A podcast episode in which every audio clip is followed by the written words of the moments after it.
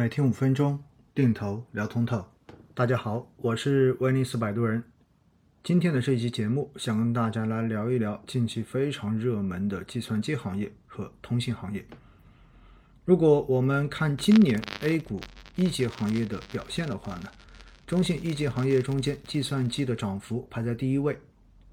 达到了百分之三十二点七九，而通信行业排在第二位。涨幅也达到了百分之二十九点九九，所以这两个行业可以说是今年以来全市场最热的两个行业。也正是因为如此，赚钱效应慢慢的开始吸引了市场上面越来越多投资者的目光。那对于这两个行业的未来到底怎么看？是不是仍然值得投资？我想呢，今天花几分钟时间跟大家稍微的来聊一聊。但是呢。在聊通信行业和计算机行业之前，我首先还是想再次去强调我的一个基本的观点，那就是作为一般的投资者，如果你对于行业没有足够的信仰，你对于行业如果没有足够的认知，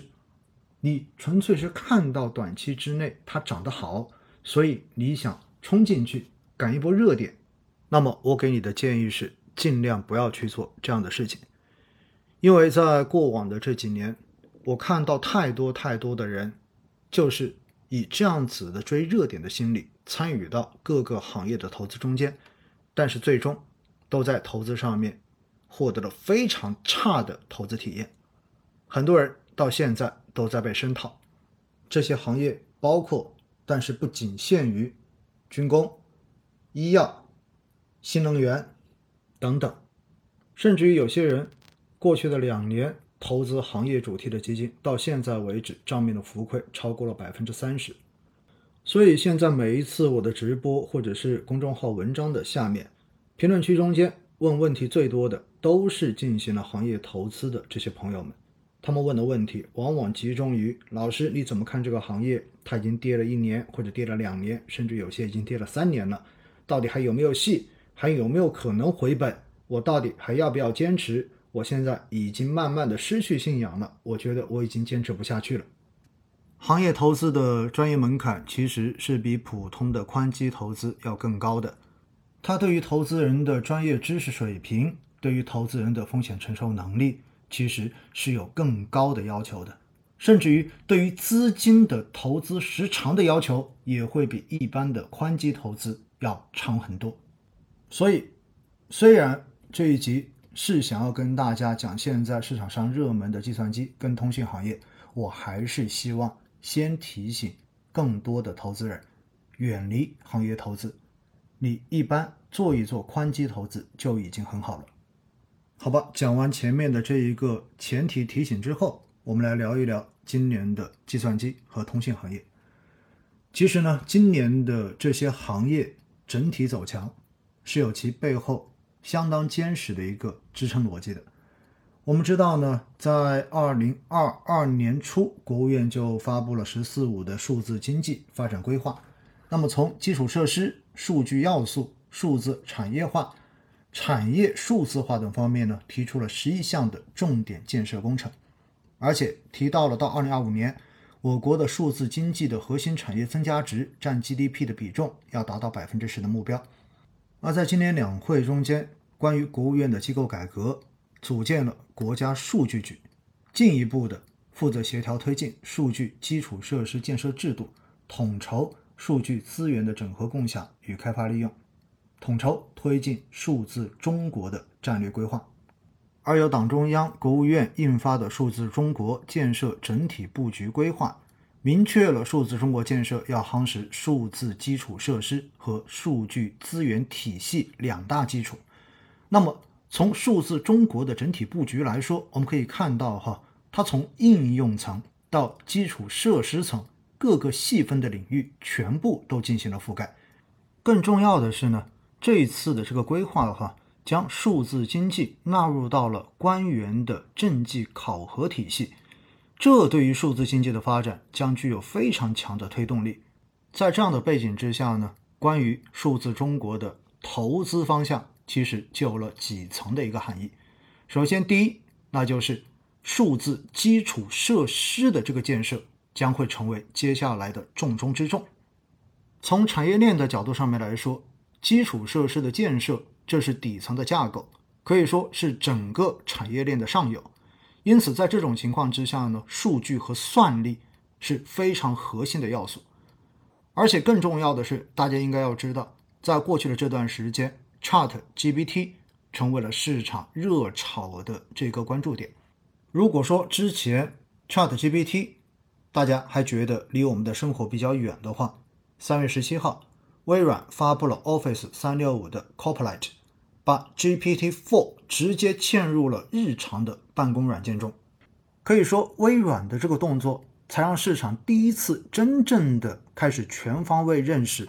这一轮的 AI 行情，可能并不仅仅只是因为 ChatGPT 而引发的短期投资的热点炒作，而是一场真正能够带来切实生产力提升的重要的技术革命。而 AI 背后是什么？其实最重要的基础就是模型和算力，只有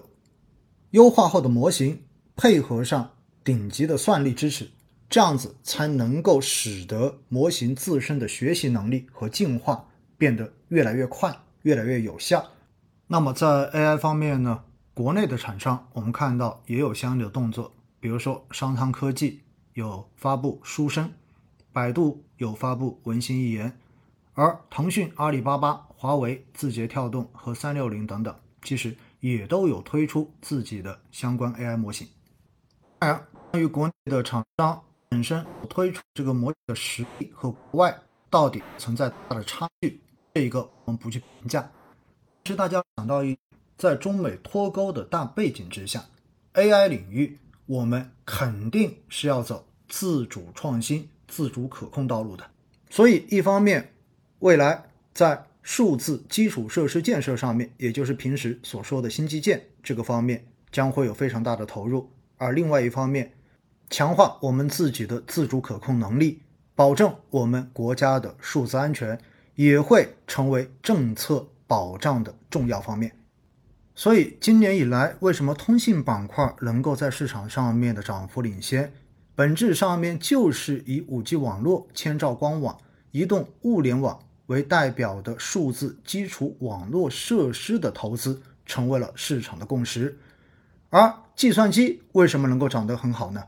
本质上面也是因为 OpenAI 所引领的这一波生成式 AI 的热潮，叠加数字中国的相关规划，使得对算力基础设施的投资热度也大幅的上升。平时我们所听到的，比如说东数西算、通用数据中心、超算中心等等，都是在这样的一个背景之下。当然，有了网络基础设施，有了算力基础设施是不够的，你还需要在应用层面上面有更多的投资和覆盖。所以，除了前面所讲到的这一些本身就在 AI 领域进行开发和投入的数字企业之外，数字经济和传统行业的这种结合，也是未来发展的重点。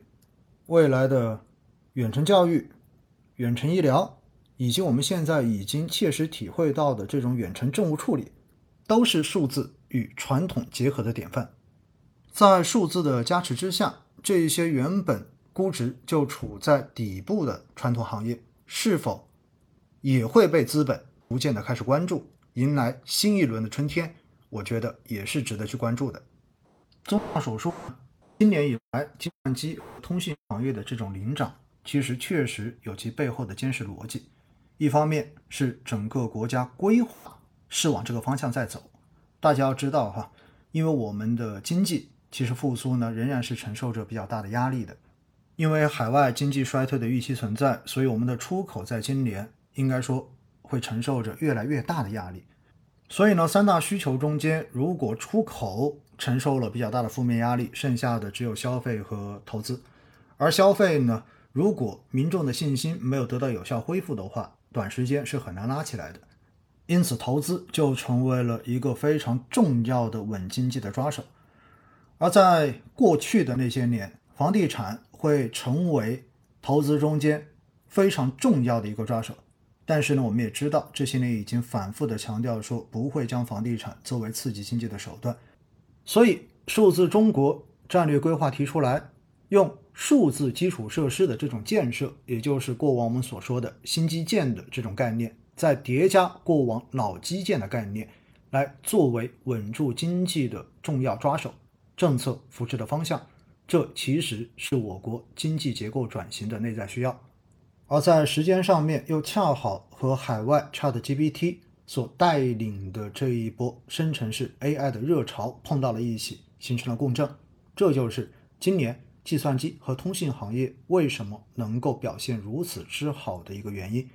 而未来，刚才已经说过了，因为数字中国它背后所体现的，实际上是我们稳经济的这一个经济结构调整内生需要。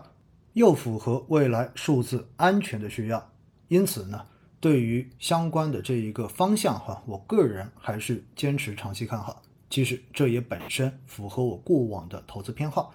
我还是想要提醒大家哈，任何好的行业，任何高景气的行业，在短期累积了比较高涨幅的情况之下，短期它的投资性价比都在下降，波动的风险、下跌的风险都已经会变得很大。所以不要觉得担心，说啊这个会一直涨下去，所以会失去上车的机会。现在巴不得一笔买进去，这种做法我一定是不支持的，也不建议的。我希望大家还是更可能的去考虑用分批布局的方式来进行相关方向的这种建仓。分批定投可以有效的降低短期波动的风险。再次提醒大家，市场有风险。投资需谨慎，尤其是行业投资的风险，大家更加要重视。我真心不推荐普通的投资人去选择行业主题投资，因为你们很难拿得住。